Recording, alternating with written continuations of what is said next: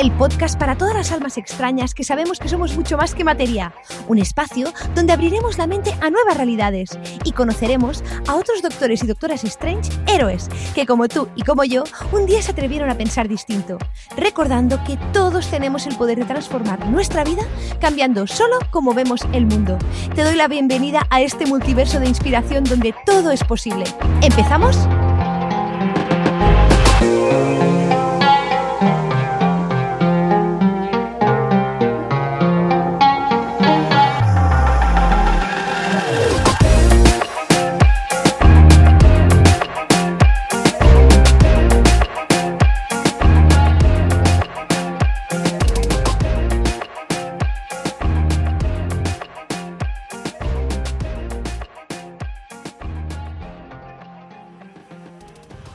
Muy bienvenido, muy bienvenida a un nuevo episodio de la Doctora Strange. Yo soy Vero y estoy encantadísima de estar aquí hoy contigo presentándote una entrevista que fue la primera de muchas con una persona deliciosa que adoro, que adoro y que me ha aportado un montón de alegrías y de conocimiento práctico que desde luego que desde que lo aplico y lo conozco me ha cambiado bastante la vida y por eso no podía dejar pasar ni un día más para compartirlo contigo y todo lo que vendrá. ¿Y quién es esta persona? Es nada más y nada menos que Josep María Subirá y Vallés, que es graduado en enfermería y medicina tradicional china, pero sobre todo es un gran divulgador y facilitador de salud y además creador de la bacteriafeliz.com. Como sabes, siempre en el cuerpo del, del episodio te pongo todos los enlaces de referencia, así como autor del libro Haz felices a tus bacterias y no fui yo. Y yo lo conocí cuando publicó este primer libro de felices a tus bacterias, que es un relato novelado totalmente divulgativo, bueno, es ficticio, pero en él se nos explica qué son las bacterias, cómo convivimos con ellas y cómo mm, del equilibrio de esta relación depende en gran parte nuestra salud. Así pues, sin más dilación, te doy paso a nuestra entrevista. Deseo de todo corazón que la disfrutes muchísimo y que adquieras un montón de herramientas que verás que son muy sencillas para tu salud y que mejores tu vida solo con escucharlo. Un abrazo y hasta luego. Hoy me acompaña una persona que tenía muchas ganas de presentaros y que nos va a hablar de un gran desconocido que en realidad bueno, un gran desconocido, unos grandes desconocidos que en realidad deberían de ser, si es que no lo son ya, nuestros mejores amigos. Hoy tenemos con nosotros a Josep María Subirá. Josep María Subirá es conferenciante y formador en salud y es autor del libro Haz felices tus bacterias, un relato para el bienestar y una larga vida, en el cual nos comparte cómo la clave de una buena salud empieza por los intestinos. De hecho, hablaremos con él de esos grandes desconocidos, como os decía ahora, que son la microbiota o comunidad de bacterias que viven con nosotros. Además de daros la bienvenida a todos y a José María, que ahora hablaremos con él, quería recordaros a todos que me encanta que nos digáis de dónde venís y si os acordáis que hagáis muchas preguntas. Bueno, eso me encanta, por supuesto, pero que esas preguntas se hagan en mayúsculas porque así las ubicamos antes y las podemos responder. Dicho esto, hola José María, ¿cómo estás? Hola, pues mira, estupendo de, de saludarte y aquí estoy viviendo en Barcelona, en, en España y hoy estamos teniendo una semana muy calurosa pero no pasa nada, estoy encantado, eso le da más calidez a la entrevista si cabe.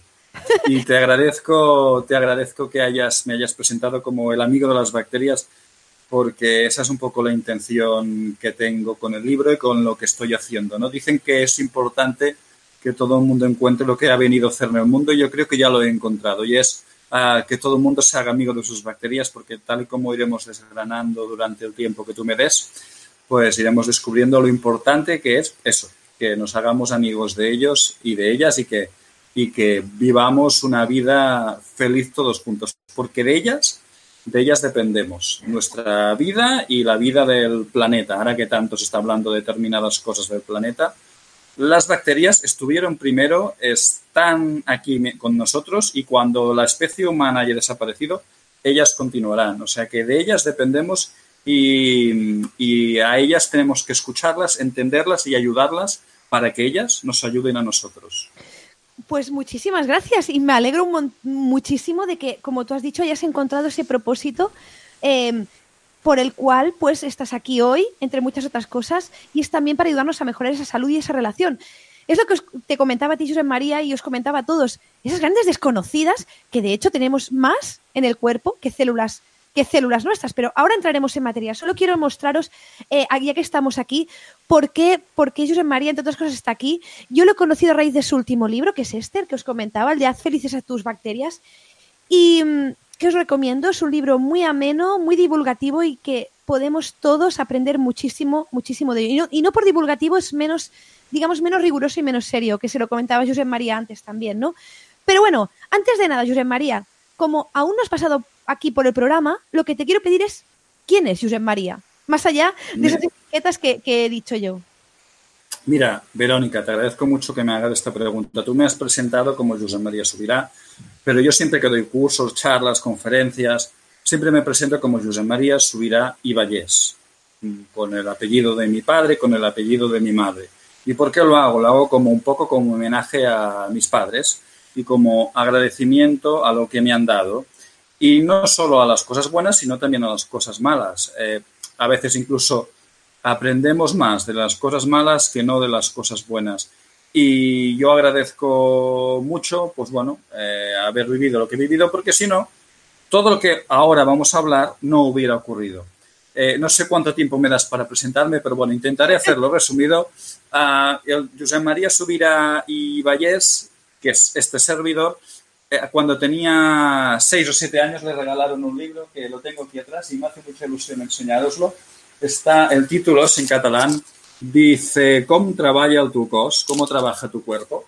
Es un libro que me encanta, bueno, es un libro que he tenido siempre en mente porque, bueno, te explica el, funcionamiento del cuerpo humano de una manera extraordinariamente sencilla para niños. Sí. Yo, lo tenía, yo lo tenía pues también. Pues mira, pues este libro para mí, a mí me, marcó, me marcó la vida y siempre el mundo del cuerpo humano me, me apasionó. Y de hecho, además, siempre me gustaba pensar en términos científicos. Cuando tenía ocho años, en el AUCA del colegio me pusieron a Pepe su mente la habla científicamente. Entonces, bueno, siempre a mí la ciencia, el cuerpo humano, siempre me apasionó. Con 15 años eh, era auxiliar de clínica, más adelante estudié dietética y nutrición, estudié, estudié enfermería más adelante, me hice voluntario de la Cruz Roja, hice la mil en la Cruz Roja. Y, después, pues me fui a trabajar al Reino Unido como enfermero y por unas circunstancias personales y de salud, pues eh, empecé a entrar en el mundo de la medicina tradicional china. Eh, por un tema de salud, primero como paciente, empecé a ver lo que hacía por mí y empecé a estudiarla como alumno. Fueron cuatro años de intensos estudios en, en una escuela aquí en Barcelona que se llama, que se llama ISMET, de la que ahora soy profesor, de la que aquí un momento os hablaré. Y después, em, después de mis estudios de medicina tradicional china, también me especialicé en enfermería empresa, en salud laboral. Y eh, durante todo este proceso, eh, yo iba observando, porque además también después estudié eh, dietética oriental natural, llevo observando desde que soy muy pequeño y después a nivel personal y a nivel profesional, cómo el cuerpo humano lo que le ocurre es que reacciona a su entorno. Y fundamentalmente eh, la mayoría de problemas que tenemos ocurren por temas emocionales. Y cuando empecé a estudiar medicina tradicional china, se me abrió un campo brutal porque empecé a ver que realmente las enfermedades seguían unos patrones. Y como te decía, desde que tengo ocho años, mi cerebro es muy científico también, empecé a intentar ver relaciones entre la medicina tradicional china y la medicina, y la medicina occidental. Y eh, eso empezó pues a evolucionar, evolucionar, evolucionar. Em, empecé a estudiar también cosas de aceites esenciales porque me apasionan las plantas medicinales.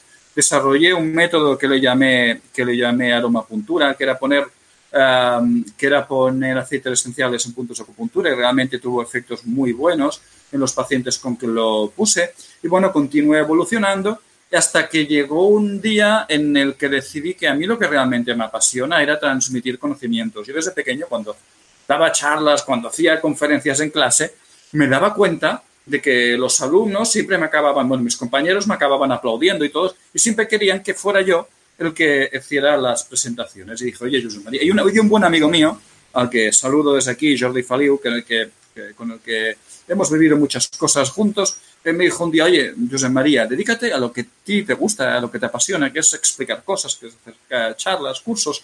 Entonces, pues bueno, empecé a moverme en este sentido Y tuve la inmensa suerte, y desde aquí también lo quiero agradecer, que, que Alex Badrena, el director general de Dismed, pues me diera la oportunidad de convertirme en profesor de ciencias de la salud de, de ISMED y eso me obligó a, aprender de nuevo el funcionamiento del cuerpo humano para poderlo explicar.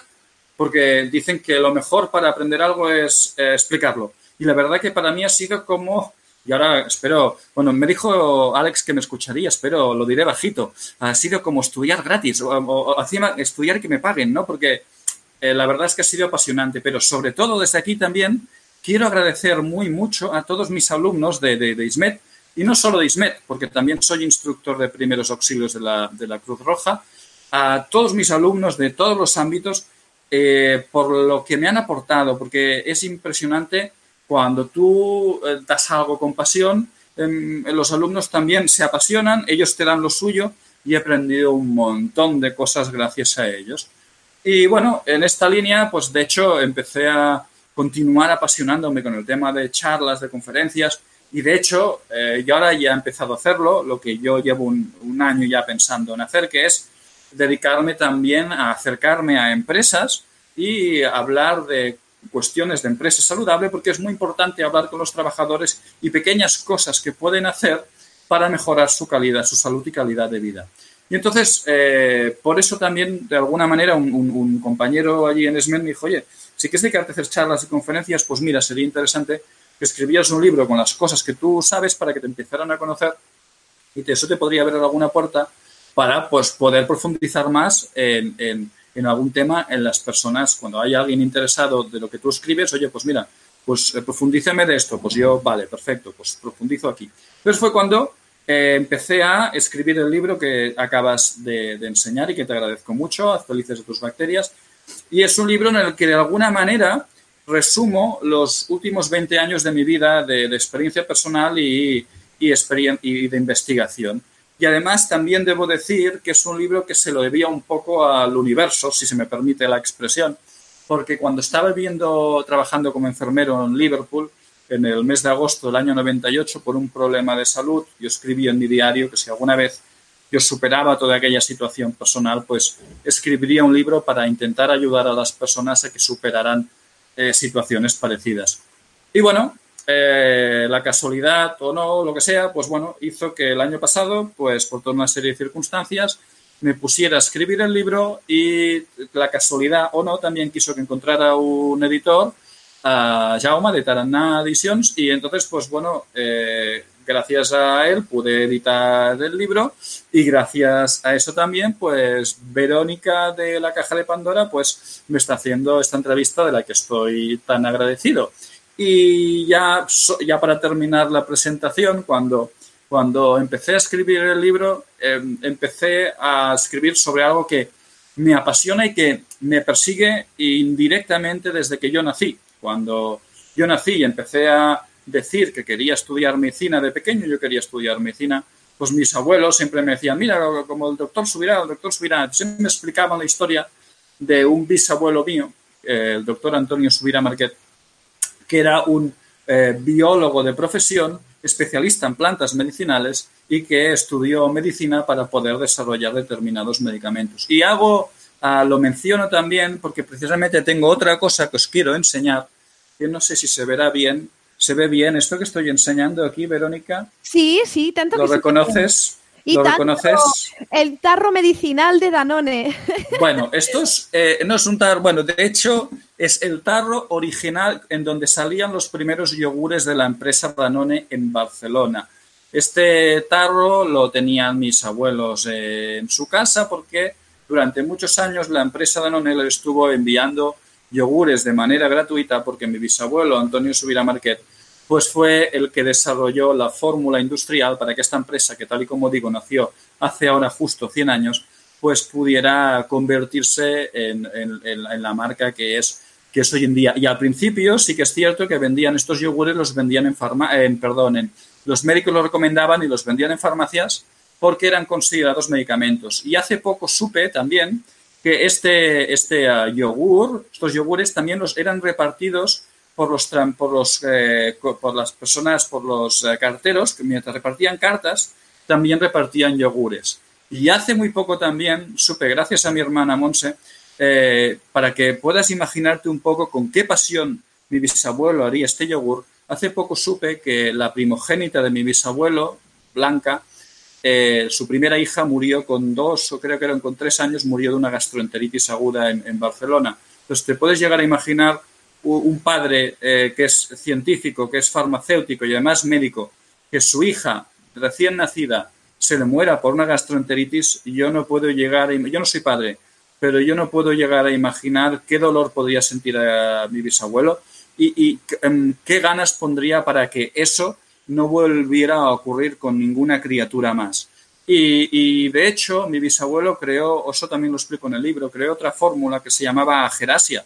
Agerasia era una, forma, una fórmula que lo que quería era eh, mejorar los intestinos de las personas, porque mi bisabuelo, siguiendo los trabajos de Dimechnikov, descubrió que si sanabas tus intestinos, eh, las personas vivían más años. Pero evidentemente esta fórmula fue desarrollada en el año 1916 si mal no recuerdo, y evidentemente en el año 1916 Europa no estaba como para vivir más, sino estaba para sobrevivir, simple y llanamente, porque estaba, estaba inmersa en una primera guerra mundial que, fue muy dura para, para, toda Europa. Entonces, evidentemente, esa fórmula pues no pudo tirar para adelante. Pero con ese espíritu y con esas ganas y con ese sentimiento, pues bueno, también eh, yo intento poner mi granito de arena con mis conocimientos y con este libro que lo que pretende es enseñarle a las personas cómo pueden cuidar de sus bacterias desde muchos puntos de vista para que, tal y como eh, pretendía mi bisabuelo, pues mejorar la calidad de vida de las personas a nivel eh, de salud física y, por supuesto, emocional. Y hasta aquí mi presentación. Espero no, haberte, eh, no haberme enrollado mucho. No, interesantísimo. ¿Y, sabes qué pensaba, José María? Que si ahora tu bisabuelo levantara la cabeza y se fuera a cualquier, a, cualquier tienda o supermercado de barrio, alucinaría de ver en los refrigerados esos yogures que cuando él vivía, ¿verdad? Se, se, distribuían de forma medicinal. Es decir, que gracias, en parte a tu familia, muchos de nosotros podemos disfrutar de, ellos y, y, de esa salud gastrointestinal. Pero entrando ya en materia. Venga, vamos a ello, sí porque, vamos, la historia, tu historia de tu familia, desde mi punto de vista, es apasionante. Em, Gracias. Así es. Pues eh, quería pedirte si nos podías hacer una descripción muy pequeña o, digamos, breve de lo que es de lo que es la microbiota y por qué es importante para nosotros.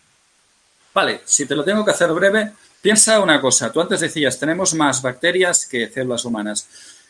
Eh, sí que es cierto que tenemos más, pero no tantas como muchas personas se creen. Aún se está publicando que hay una parte de células humanas y 10 partes por 10 partes de células eh, bacterianas. Eso ya sabemos que no es verdad. Hay un poquito más de bacterias.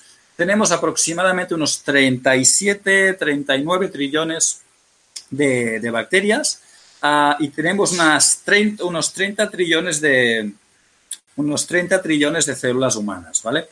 Trillón arriba, trillón abajo. Yo la verdad no las he contado una a una, ¿eh? pero bueno, más o menos trillón arriba, trillón abajo es el número de, bacterias y células humanas que tenemos. Pero debemos recordar una cosa. Tengo una cosa que os quiero enseñar aquí ahora a todos vosotros y vosotras. Tengo una célula en casa. La he traído, le he pedido una célula que se haga un poco más grande. Digo, célula, ¿quieres venir un momento que tengo que explicar una cosa? Sí, sí, sí, sí, voy, voy, voy. Pues pam, Aquí tengo mi célula en casa, ¿vale? Entonces, la vida, la vida empezó con, y no se sabe por qué, esto es un gran misterio, empezó con unos seres como estos, que se llaman bacterias. Empezaron con unas bacterias muy sencillas, muy sencillas, muy sencillas. Y estas, eh, así como la Tierra apareció hace 4.500 millones de años, yo no sé si hay alguien que me está escuchando fuera de, España o de Europa, aquí, aquí está, pagamos las cosas con euros, que cada uno lo ponga con su moneda. Yo no me puedo llegar a imaginar cuántos son 4.500 millones de euros en mi banco. Porque son 4.500 millones de años los que apareció la Tierra. Pero hace 3.800 millones de años que apareció esta primera señora, esta primera bacteria, millón arriba, millón abajo de años, ¿vale? Y después de, aparecer esta bacteria, pues empezaron a, aparecer unas bacterias como esta, las procariotas, que eh, las denominamos hoy en día cianobacterias, empezaron a generar oxígeno. Y esto fue hace más o menos unos 2.800 millones de años. Empezaron a venga oxígeno, venga oxígeno. Y lo hacían, pues porque como parte suya, era parte de su vida hacer oxígeno.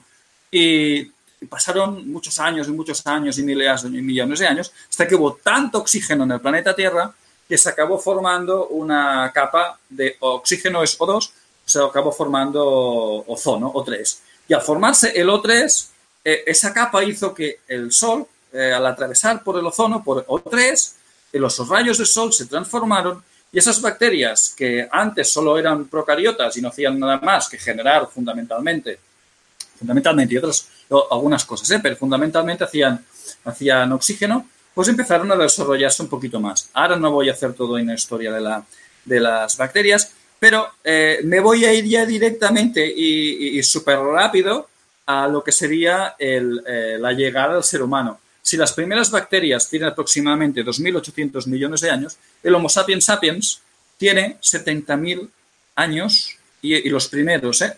no los que van ahora en coches y motos y tienen teléfono móvil, no. Eh, los primeros, los protohombres, tienen 70.000 años. Y estos protohombres pretendemos acabar con unos seres maravillosos a los que les debemos la vida en la Tierra, unos seres que se han acostumbrado a vivir desde hace más de 2.800 millones de años, de hecho, a vivir y a hacer su vida y a, entenderse de maneras divinas. Entonces, nosotros, eh, piensa una cosa, ahora te voy a enseñar una célula humana. ¡Pam! Esto es una célula eucariota, una célula humana. Nosotros estamos hechos de estas dos bacterias, de las procariotas y de las eucariotas.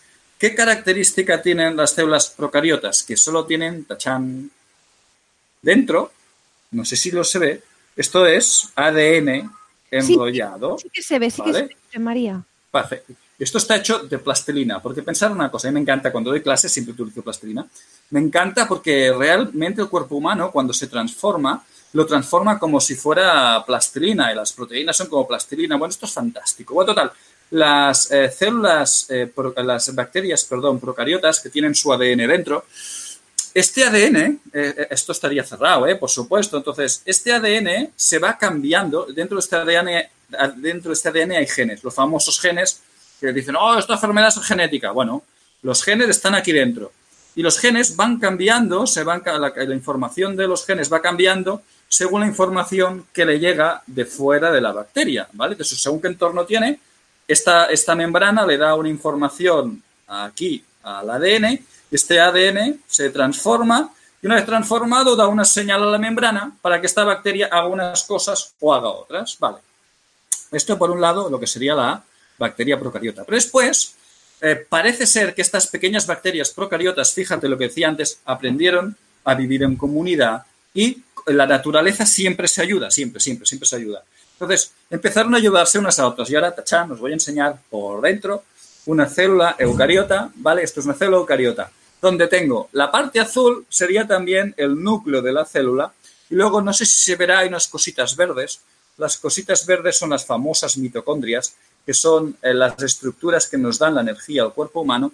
Luego tenemos el aparato de Golgi, que es lo que forma fundamentalmente las proteínas. Pues tenemos esto amarillo, que son las vacuolas. Y después, esto en blanco, son, quieren representar los microtúbulos. Los microtúbulos son estructuras como el esqueleto, que hacen que la célula pues, tenga una estructura, tenga otra. Entonces, parece ser, tal y como os decía, que las bacterias procariotas que las he puesto en verde para, que, para que se reconozcan, porque eso también está en verde, eh, pues eso, se metieron dentro de otra célula y empezaron allí, oye, pues tú, me, esta, sabía, estas mitocondrias se habían especializado en hacer energía, dijeron, oye, oye, tú me das protección, eh, que se ve que había una bacteria que tenía una estructura membranosa muy fuerte, vale, tú me das protección y yo te doy energía, vale, estupendo, perfecto. Y entonces otras estaban especializadas en comer cosas rápido, pues las vacuolas. Total, que empezó a aparecer las células eucariotas y pam, pam, pam, pam, pam, pam, este es el gran milagro de la vida y no sabemos por qué, ¡pim! aparecieron todos los seres vivos que conocemos hoy en día y de hecho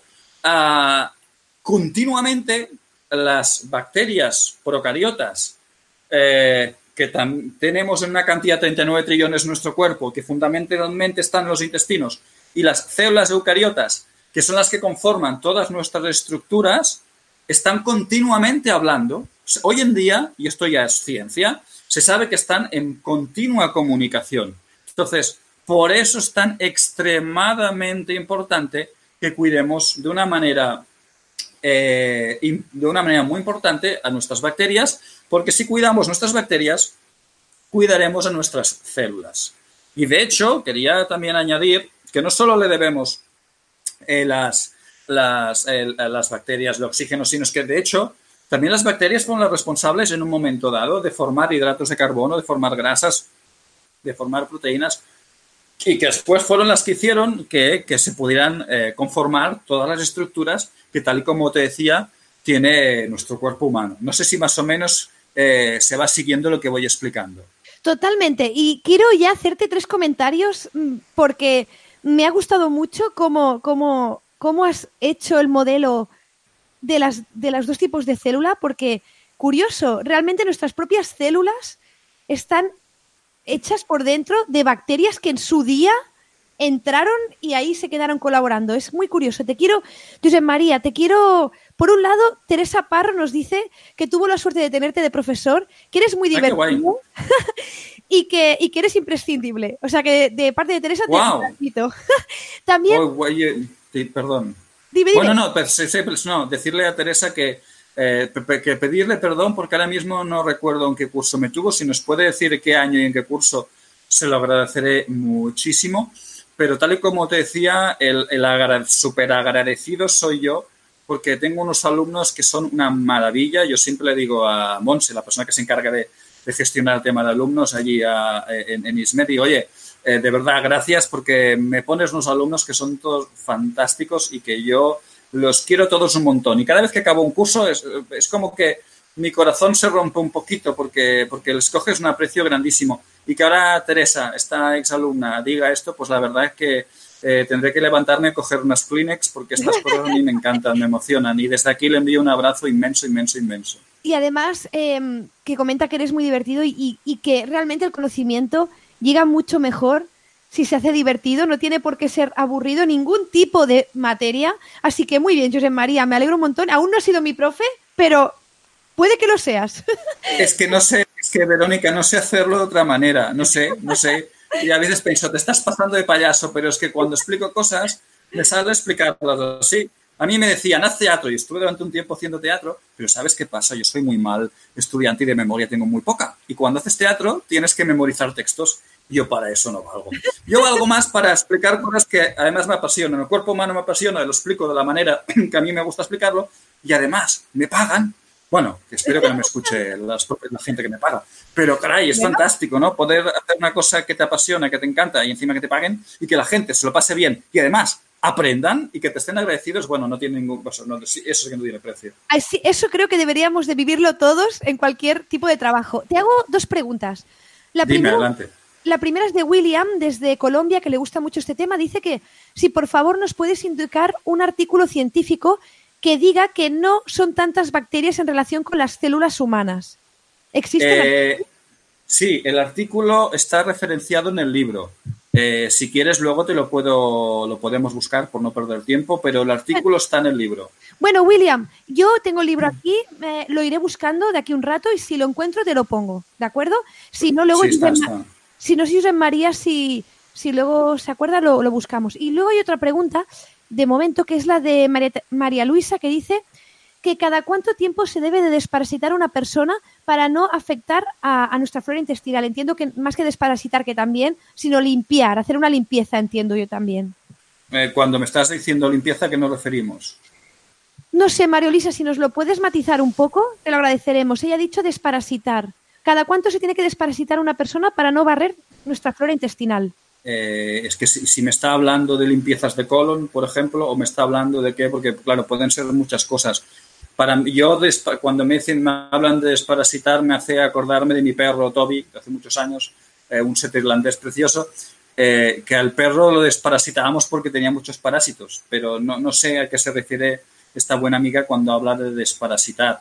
Yo creo que si entiendo lo que yo quiero entender, que es eliminar parásitos que puedan ser nocivos para nosotros, si hacemos las cosas bien hechas, si nuestro cuerpo está en equilibrio, si nuestro cuerpo está en una palabra que todos, si hay algún exalumno mío, aparte de Teresa, que, que, me, que me, haya tenido últimamente en ciencias de la salud, eh, si le digo la palabra homeostasis, yo creo que ya se está truchando de la risa porque es una palabra que cada, cada vez que doy una clase sale.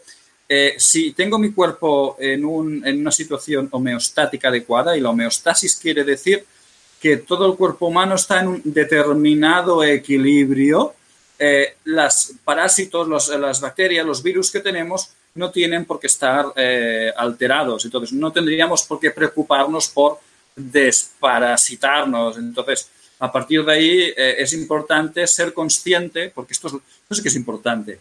Eh, hoy en día los más eh, pesimistas dicen, eh, perdón, los más pesimistas sí son, dicen que solo somos conscientes de un 0,05% de lo que nos pasa. Los más optimistas dicen que somos conscientes de un 5% de lo que nos pasa. Independientemente de esto, lo que está claro es que más del 90% de las cosas que nos pasan son inconscientes. Quiere decir que nuestro cuerpo las filtra para defendernos y va, pasa para adentro. Entonces, lo que es importante es ser, intentar poner conciencia en todo aquello que hacemos. Y es que además, continuamente nuestra homeostasis se ve desequilibrada por lo que se llaman hoy en día cargas alostáticas. La carga alostática puede ser ahora mismo, estoy pasando mucho calor, tengo un ventilador delante mío, pero estoy viviendo una carga alostática de calor. Estoy viviendo una carga alostática de emoción y de pasión y de nervios estando contigo, eh, Verónica. Y eso a mí está, mi cuerpo, de manera inconsciente, aunque yo no quiera, me está desequilibrando un poco. Por eso es importante hacer un trabajo de base, de origen. Cuando un ser humano, por ejemplo, nace, no coge, va y un día un hombre y una mujer tienen una relación y ya sale, no. Necesita de nueve meses un trabajo intenso, tranquilo, adecuado. Que además el embarazo es importantísimo también para después tener una adecuada microbiota intestinal en el futuro. Pero necesitamos nueve meses para empezar a desarrollarnos. Pues imagínate, nuestro cuerpo necesita sus procesos para ir desarrollándose y poquito a poco ir haciendo bien las cosas. No es tan importante desparasitarnos o quitarnos cosas. Yo soy anti quitarnos cosas. Mira, algo que no he dicho, te pido disculpas, Verónica, porque no lo he dicho antes.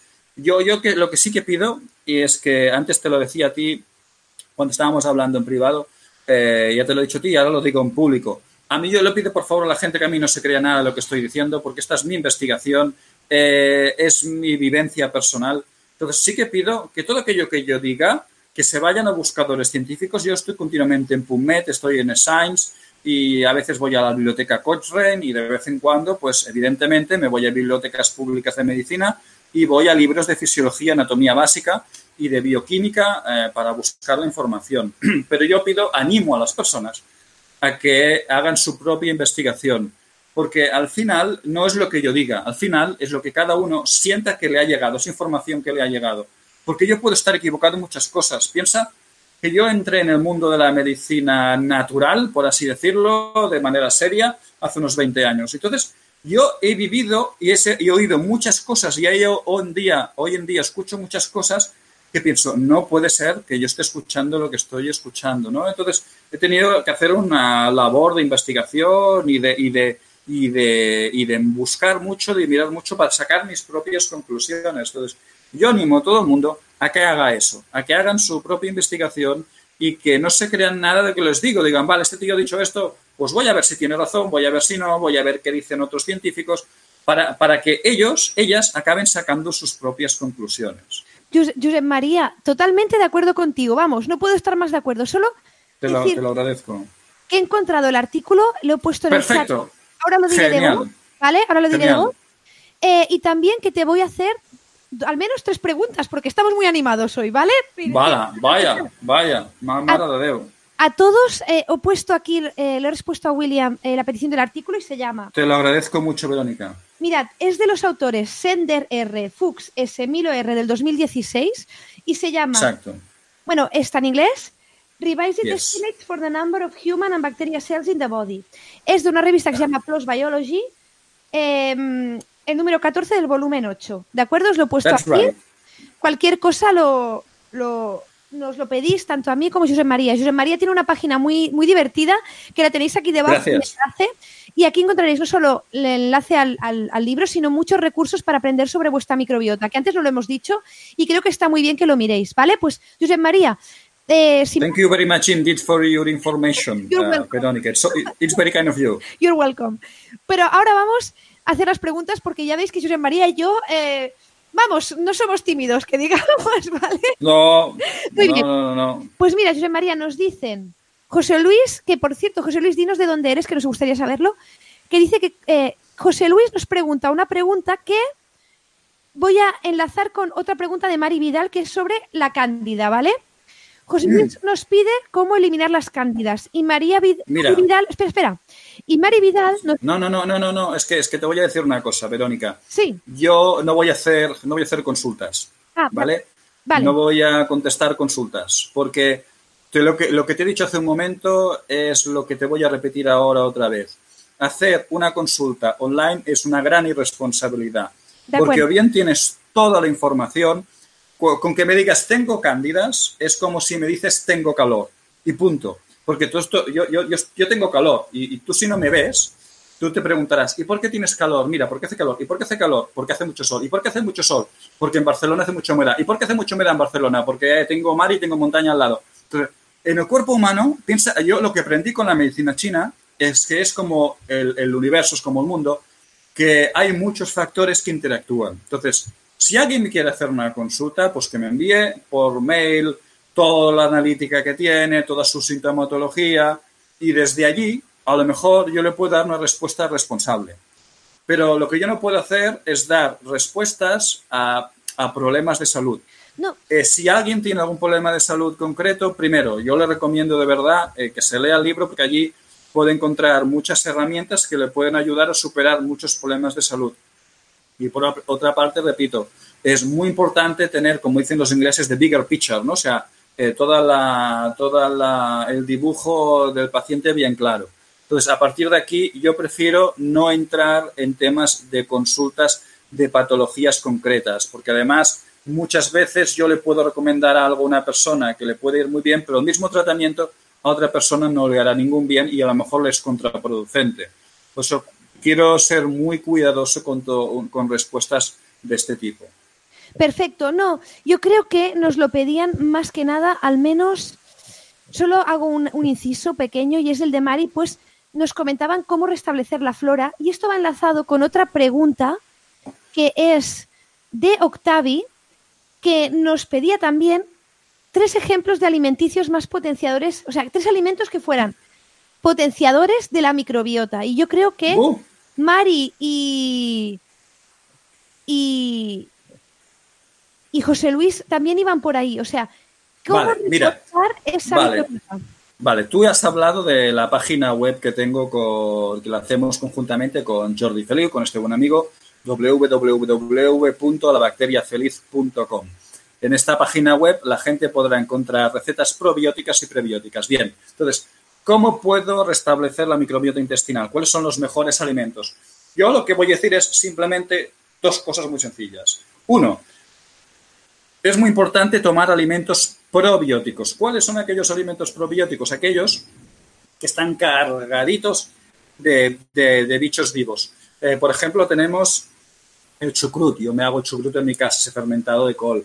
Tenemos, yo me hago kéfir. Yo antes no podía beber leche. Ahora cada día me tomo eh, mi kéfir, que lo hago yo mismo.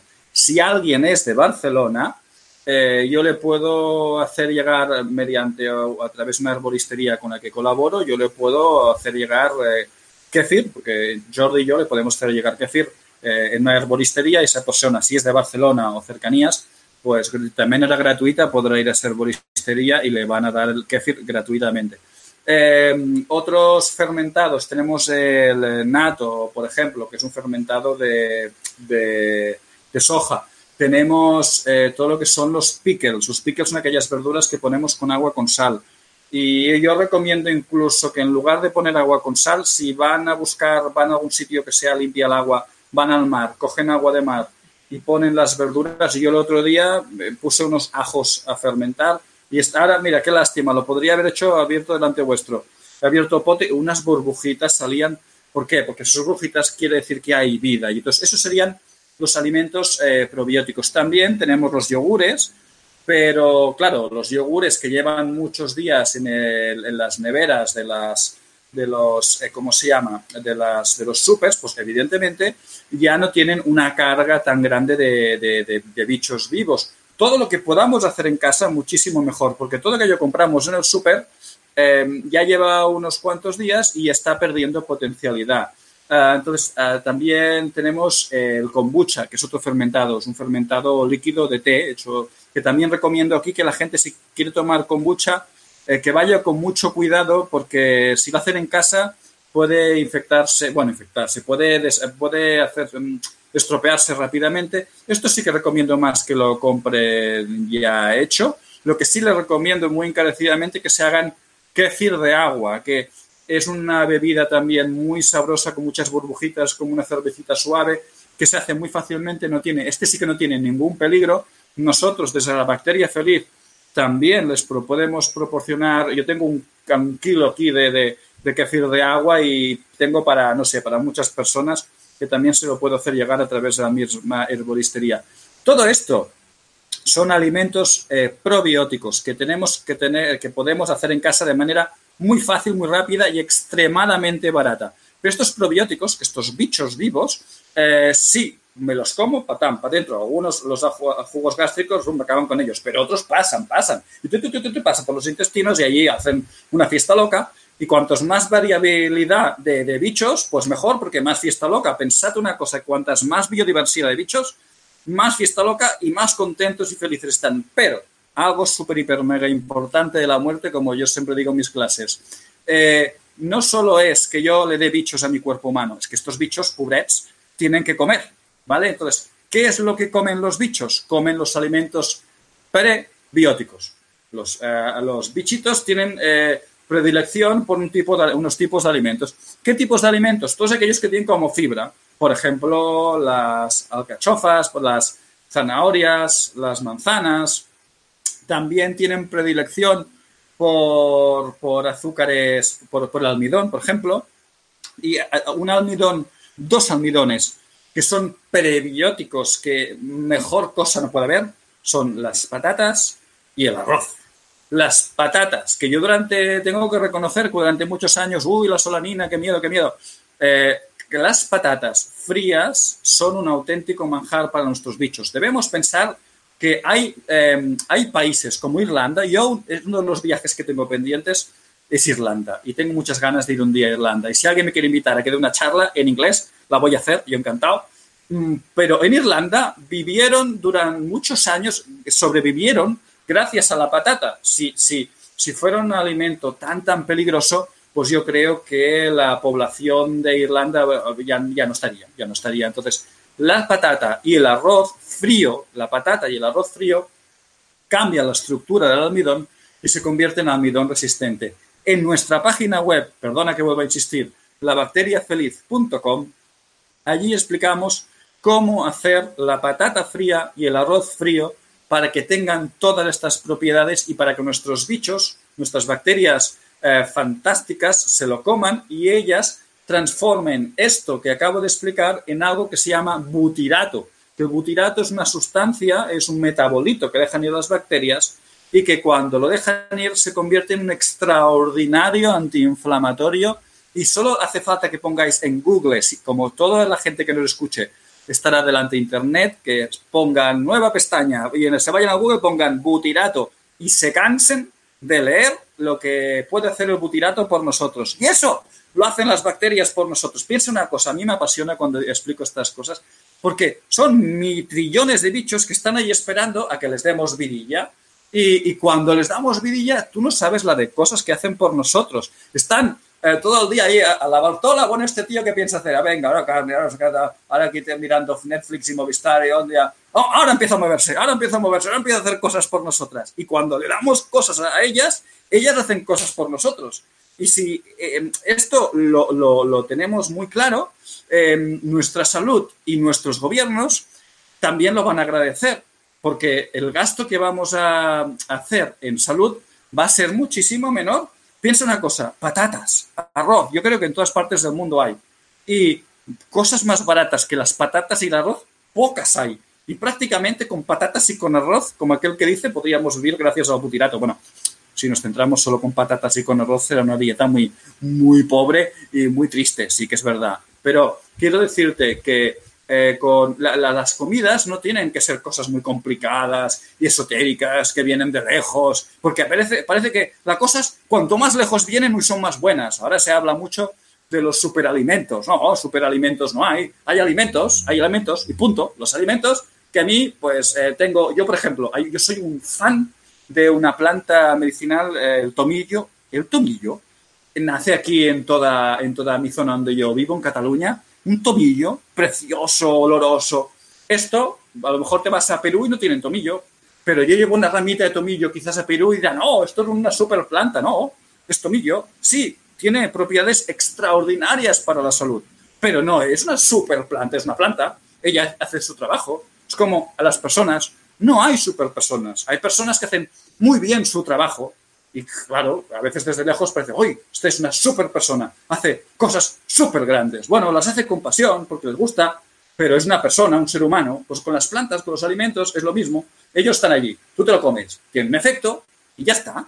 Entonces, lo importante es saber combinar los diferentes alimentos con, a, cada uno en las diferentes situaciones. Y por eso me apasiona también la visión oriental de la medicina china, porque cuando haces una valoración diagnóstica, pues miras pulsos, miras lenguas, y la lengua es como un libro abierto, ¿no? Y al ver esa lengua dices, caray, ese corazón, ese hígado, ese bazo, wow, por eso creé un poco, eh, por eso creé el curso de monutrición, para darle a las personas herramientas para que sepan cómo eh, valorarse, cómo autovalorarse y qué alimentos les pueden ir mejor según lo que ven y lo, según lo que sienten, ¿no? Pero también, aparte de eso, es llegar delante del alimento, mirártelo, sentirlo y probarlo y a ver realmente cómo te sienta, ¿no? Entonces, el cuerpo humano es todo esto y mucho más, o a veces mucho menos. Mira, mírate como lo quieras ver. Sí, sí, José María, además hay una cosa que quiero comentarte que me gusta y es em, retomar el propio poder de decisión en nuestro ah, ahí está. Es decir, cuando tú decías, no solo en, lo que no creerse nada, sino que cuestionarse lo que 100% lo comparto contigo, sino como tú decías, no hay que buscar la moda del momento. O, por ejemplo, hacer el chucrut o el kefir eh, es muy sencillo, es extremadamente sencillo y divertido. Nosotros en casa eh, también hacemos el chucrut, eh, involucramos a toda la familia, uno está ahí machacando y es muy sencillo. Y, y, hasta es divertido. de verdad, os recomiendo que miréis la página de Jesús María, no lo digo porque él está aquí, yo la, yo la he mirado por cómo lo cuenta y me sorprendió. Cuando leí el libro, pues, bueno, me sorprendió y en el fondo no me sorprendió tanto, ¿no? En el sentido de que, claro, o sea, lo más sencillo es lo más útil, lo más práctico, eh, porque si no estaríamos extinguidos todos ya como especie, ¿verdad? Como Exacto. las patatas de Irlanda. Es decir, Exacto. Entonces, aquí también te quiero decir que la gente que nos está viendo les está gustando mucho la charla, nos dicen que les parece muy interesante y nos saludan desde Culiacán, Sinaloa, Moisés y Darío. También tenemos a Sora. Hola, Sora. Grace, por ejemplo, nos pregunta, bueno, a raíz de hablar pues de las patatas y el arroz como fuente de, eh, de prebióticos para la microbiota, nos dice que qué pasa con el azúcar de estos carbohidratos. Ah, claro, es que eh, ahí está, los azúcares de los carbohidratos de estos vegetales que yo estoy diciendo, eso también lo explicamos en el libro, eh, son carbohidratos complejos que se van. Mira, me gusta, me encanta que me hagan esta pregunta porque esto también lo explico en clase. Oye, ¿a qué hora terminamos? Porque es que yo podría poder, estar cuatro horas, ¿eh? ¿Cuánto tiempo tengo? ¿Tú? ¿Cuánto tiempo tengo? Tú y yo. Unos 20 minutos tenemos. Me cachis, vale. Lo voy a intentar explicar rápido. Eh, en el cuerpo humano tenemos dos tipos de, bueno, tenemos muchos tipos de hormonas, pero las que a, los que se encargan del azúcar fundamentalmente son dos. Una se llama insulina y la otra se llama glucagón, ¿vale? La insulina se encarga de hacer que el azúcar simple, el del azucarillo blanco, por decirlo rápido, o el del croissant, o el del donut, o el del café que me tomo eh, cada la gente que se toma café con leche con un poco de azúcar, ese azúcar, que es muy simple, necesita insulina eh, para que la meta dentro en las, estas células que antes os enseñaba, eh, eh, necesitan una puerta de entrada, ¿no? Esta puerta la abre la insulina, es una llave que se llama, no tengo ninguna llave, pero bueno, imaginaros una llave que abre la puerta que mete la insulina, ¿vale? Y después tenemos otra, otra hormona que se llama glucagón. El glucagón es una hormona que lo que hace es eh, coger del hígado y de los músculos azúcar que está allí guardado por si yo lo necesito. Entonces, muy interesante la pregunta, ¿en qué sentido? En que si yo me tomo estos azucarillas refinados, el corazón, no sé qué, esto, oh, este el domingo, venga, los que, ahora fue San Juan aquí en mi tierra, venga la coca, venga todo azúcar, todo azúcares simples. Estos azúcares dejan ir mucha insulina porque, claro, son muchas llaves para abrir las células. Pero lo importante de los azúcares, de estos vegetales y estas patatas que, y estos arroz que yo estaba explicando, ¿qué es lo que hace?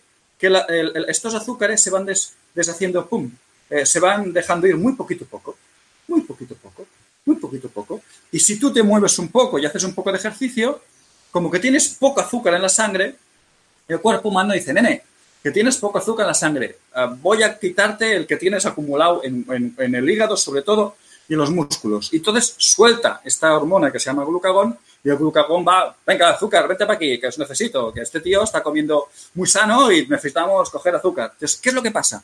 Que si yo tengo mucha insulina en el cuerpo humano, porque he comido muchos azúcares simples, mi cuerpo empieza a tener un efecto secundario de inflamación, de procesos, de procesos, eh, el sistema inmunitario falla, la persona que antes hablaba de, que me hablaba de las cándidas, una de las cosas que puede empezar a hacer es aumentar el número de azúcares complejos de estos que estamos diciendo, porque entonces lo que va a hacer es mejorar su calidad del sistema inmunitario. ¿Por qué? Porque como tendrá menos insulina, porque, porque comerá menos azúcares simples, que comerá azúcares de estos que se van deshaciendo poquito a poco, su cuerpo necesita, y que tiene que hacer un poco de ejercicio. Estar dando Netflix y Movistar todo el día a espachuflao no, no, no, no vale. ¿eh? Hay que levantarse, salir, caminar, hacer lo que quiera. Tai chi, yoga, eh, marcha nórdica, me da igual, nadar, moverse.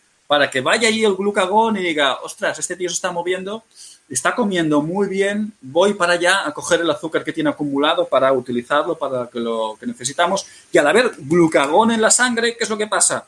que todos los procesos antiinflamatorios desaparecen, el sistema inmunitario empieza a funcionar mejor, eh, la sangre se encuentra en mejor eh, situación, está más, más, más, ah, está en mejores condiciones de salud. Entonces, todo esto es lo que nos hace comer estos azúcares eh, no refinados que nos los encontramos en los vegetales. ¿Se ha entendido de la manera que lo he explicado? Por mí sí, si no, les pediremos a la audiencia que nos diga que nos lo diga. Vale, vale. otra pregunta que nos pide, nos pide Mari, que, también es interesante, porque claro, hemos hablado de todas las bacterias, bueno, hemos hablado de las intestinales, pero obviamente tenemos bacterias en muchas otras partes. Por todas partes, todas, partes, del cuerpo. Ella nos, pide, ella nos pide una cosa en concreto, pero que esto nos dará pie a contar más cosas seguro, que es si la flora intestinal y la vaginal son la misma. No, cada, cada, cada, todo, eh, eh, mira, Mira, mira, te voy a explicarlo como si fuera un país. Yo soy catalán eh, y, vivo en Cataluña, pero vivo también, de momento, en, bueno, vivo, vivo de momento, vivo en, un estado que se llama España. Y España son muchas comunidades autónomas, ¿no? Creo que si mal no recuerdo, ahora espero, que, espero no meter la gamba, creo que son 17, ¿no? Y hay los madrileños, los gallegos, los vascos, los andaluces, los murcianos. Entonces, eh, todos los españoles son los mismos. Bueno, según quien hables te dará una respuesta o te dará otra, ¿eh? Pero bueno, eh, sí, somos seres humanos que vivimos en la península ibérica, pero cada uno con sus características. Por ejemplo, aquí en Cataluña hacemos castellés y tocan y bailan sardanas y en otros sitios pues tocan otros instrumentos. Cada uno es como es. Entonces, el cuerpo humano ¿sabes aquella frase de cómo es arriba es abajo, cómo es adentro es afuera? Por esto es así. Nosotros somos un, macro, un microcosmos dentro de un macrocosmos y somos como un país o como una nación o como un mundo y estamos eh, repartidos, nuestro cuerpo humano está repartido también por comunidades autónomas, por decirlo de alguna manera. Y en cada comunidad autónoma viven unos habitantes o viven otros. A veces unos se acercan. Hola, ¿qué tal? ¿Cómo estás? No bien. Bueno, tú por aquí no vengas, ¿eh? No, hombre, sí. Y entonces, esto, esto, esto es muy importante. ¿Por qué es importante la biodiversidad bacteriana? Porque a veces, si hay más de un tipo de bacterias en un sitio, entonces van haciéndose, eh, van haciéndose suyo todo el campo. Entonces, esto sí que es malo. Entonces, lo que hay que procurar es que nuestro cuerpo esté rico de bacterias de todo tipo por todas partes. Y eh, entonces cada, cada entorno, por, el pH que tiene, por la zona en la que está, por el calor, por un montón de circunstancias, algunas sabidas y otras no, eh, se desarrollan más un tipo de bacterias o se desarrollan menos otro tipo de bacterias. Y a partir de aquí es lo que debemos eh, tener en mente, que debemos cuidar a nuestro cuerpo como un conjunto, como un todo, y que todo nuestro cuerpo necesita ser respetado. La, la, la boca ¿Por qué se forman tantas caries? El, azúcar, y cuando era pequeño me enseñaron en el colegio, cuando tenía seis años, lo que era la caries. Yo pensaba que había unos bichos malos que me mataban el diente y que estaban dentro del azúcar. No es verdad. El azúcar lo que hace es cambiar el pH de la boca y al cambiar el pH de la boca, las bacterias que viven en la boca se tornan agresivas y al tornarse agresivas dejan ir los metabolitos que hacen que, la, que, la, que el esmalte de mi boca pues, se vaya destruyendo. Pero yo si cambio mi dieta no tendré tantos problemas con los dientes. Si bien es cierto que se ha encontrado, no sé en qué yacimiento, se encontró algún pequeño indicio de caries en algún, alguno de estos que estaban por ahí enterrados hace millones de años, pero lo que sí sabemos es que las caries afectan mucho más a los niños desde hace relativamente pocos años que no hace centenares de años, ¿no? Entonces, eh, ¿por qué? Porque nosotros, a medida que vamos eh, eh, haciendo cambios en nuestro entorno y en nuestro interior, pues nuestras bacterias se van adaptando a lo que se van encontrando. Entonces debemos, por eso os decía al principio, entendamos a las bacterias, escuchémoslas, sepamos realmente qué es lo que quieren, porque eh, ahora hay un problema muy grave y es el problema de las resistencias a los antibióticos. Y eso solo lo vamos a solucionar si les damos a las bacterias lo que necesitan para que estén felices. Si pretendemos continuamente ir matando, matando, matando, matando, matando bacterias, no vamos a conseguir nada. Tenemos que ayudarlas a que ellas se encuentren en un entorno adecuado para que no nos agredan, porque ellas lo único que hacen es defenderse. Y, les, les, afecta pues, el, exceso de... Mira, el otro día yo como enfermero estuve haciendo una suplencia, es una residencia de gente mayor, y me quedé muy sorprendido, me pasé toda la guardia, ocho horas, solo repartiendo medicación y, y, pensé, ostras, todas estas pastillas que se les da, sí, les irá muy bien para algunas cosas, pero realmente la microbiota se ve muy afectada también por estas cosas. Y mi sueño es intentar, con este libro y con mis charlas y conferencias, intentar ayudar en lo posible a que cuando nos hagamos mayores necesitemos el menor número de medicación posible. ¿Por qué? Porque entonces nuestras bacterias estarán más felices y nos ayudarán en todo lo que nosotros eh, necesitamos, porque ellas se ven afectadas por toda esta gran cantidad de medicamentos. Y otra cosa que las afecta muchísimo, y esto no quería dejarlo pasar antes de irnos, porque es un artículo que lo, encontré hace muy pocos días, es un artículo del año de, mayo del 2019, o sea que más reciente yo creo que no puede ser.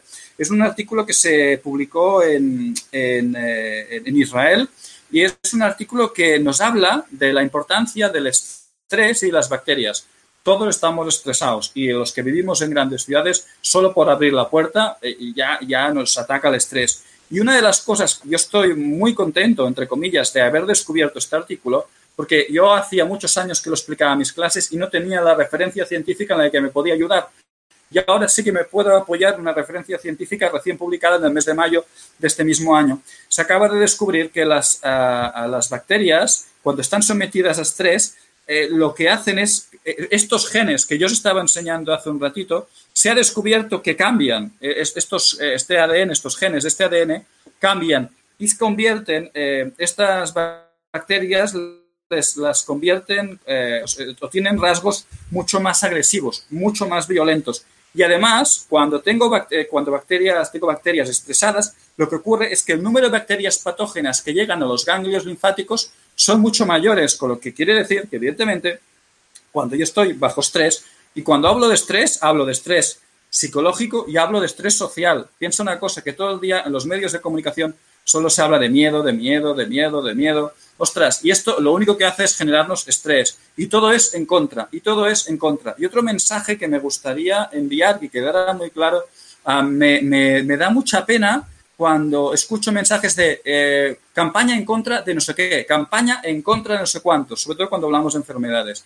Yo cuando pienso en la palabra en contra de, yo cierro los ojos y digo, si estoy en contra de algo de, y que todo el mundo cierre los ojos y piense, estoy en contra de algo. ¿Y cómo se pone mi cuerpo? Cuando estoy en contra de algo me pongo en tensión.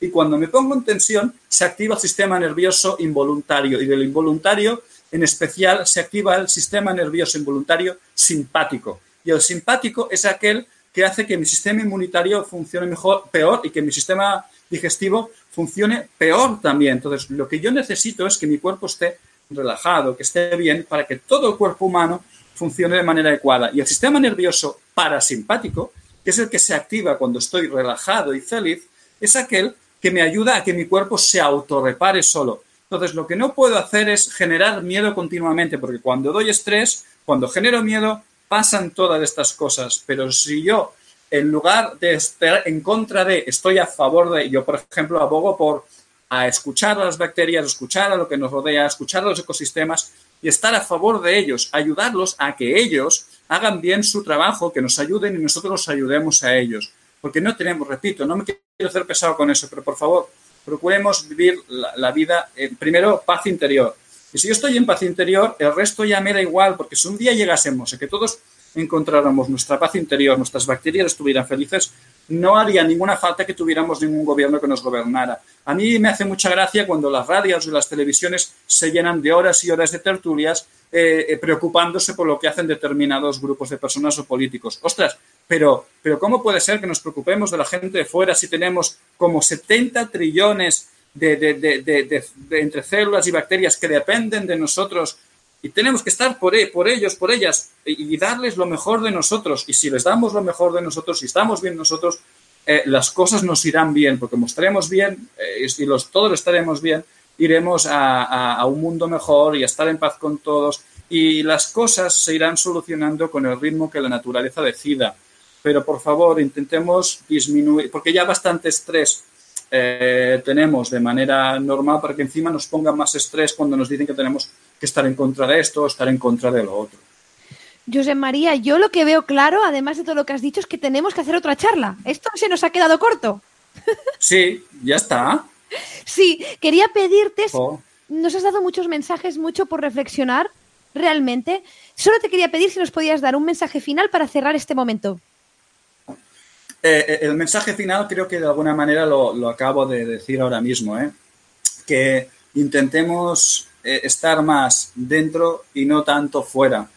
Que los monstruos habitualmente están dentro y no están fuera. Sí que es verdad que hay cosas que nos asustan y que no nos gustan y que hay situaciones y personas que no nos gustan y nos incomodan, pero también habría que ver detrás de estas personas, situaciones, qué es lo que hay y por qué han ocurrido. Porque siempre nos quedamos con, la, con, la, con una imagen muy pequeña, pero las cosas siempre son mucho más amplias y, cuando hablamos de, microbiota eh, estamos empezando a comprender cómo funciona este extraordinario mundo interior que tenemos, pero yo estoy seguro que no pararemos de, tener sorpresas muy agradables en relación a este mundo. Entonces, por favor, de verdad, animo a las personas a que aprendan a conocerse, a entenderse y a entender estos mm, trillones de seres que tienen dentro que les están pidiendo, por favor, que estén por ellos y que los escuchemos y que les demos lo que necesitan, porque así ellos eh, nos van a dar un montón. Porque son tan generosos estos mini bichos que por poco que les de nosotros les damos un dedo y ellos nos darán, bueno, quien dice, o sea, les damos algo muy pequeño, nos van a dar millones y millones de, de cosas por las que les vamos a estar totalmente agradecidos. Pues muchísimas gracias, José María. De, corazón os digo a todos, al menos de mi parte, José María, si también quiere, haremos al menos otra charla más seguro sobre este tema. Y daros las gracias a todos por estar aquí con nosotros, eh, tanto los que estáis ahora en directo viéndonos como los que nos veréis, que, seguro que nos veréis este fin de semana o el día que sea. Pero sí que animaros a, como decía José María, que, a que no os creéis nada, que lo experimentéis todo y que os cuidéis, porque si os cuidáis a vosotros, todo lo demás es un reflejo de cómo vosotros estéis. Exacto. Vamos a empezar por lo, por lo pequeño para poder, por lo micro para cambiar lo macro. Y dicho esto, gracias, José María. Tengo un buen maestro. A ti, a ti, Verónica. bueno, pues. Bueno, cuando quieras, estás invitada a venir a alguna de mis clases y yo encantado de, también, pues animo a la gente que profundice y que me pueda encontrar en ISMET o en algún otro centro.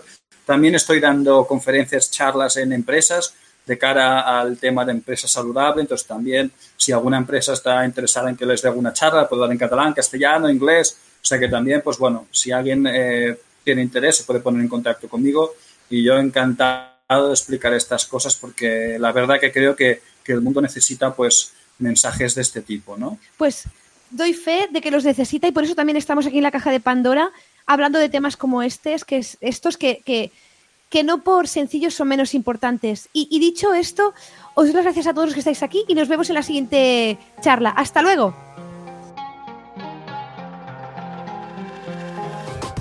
Y hasta aquí el episodio de hoy. Gracias, gracias, gracias por estar aquí y simplemente atreverte a ser tú. Y en la descripción vas a encontrar todas las referencias y enlaces que hemos compartido. Si te ha gustado lo que has escuchado, puedes descargarlo y compartirlo con todas las personas que creas que les puede interesar y ayudar. Y si lo sientes, me encantaría que me dejaras una valoración del podcast. Nos seguimos en crecimientoconconciencia.com y nos vemos muy prontito por aquí. Y hasta entonces recuerda que todo es posible cuando cambias lo que crees que es posible. Un abrazo y hasta luego. Thank you.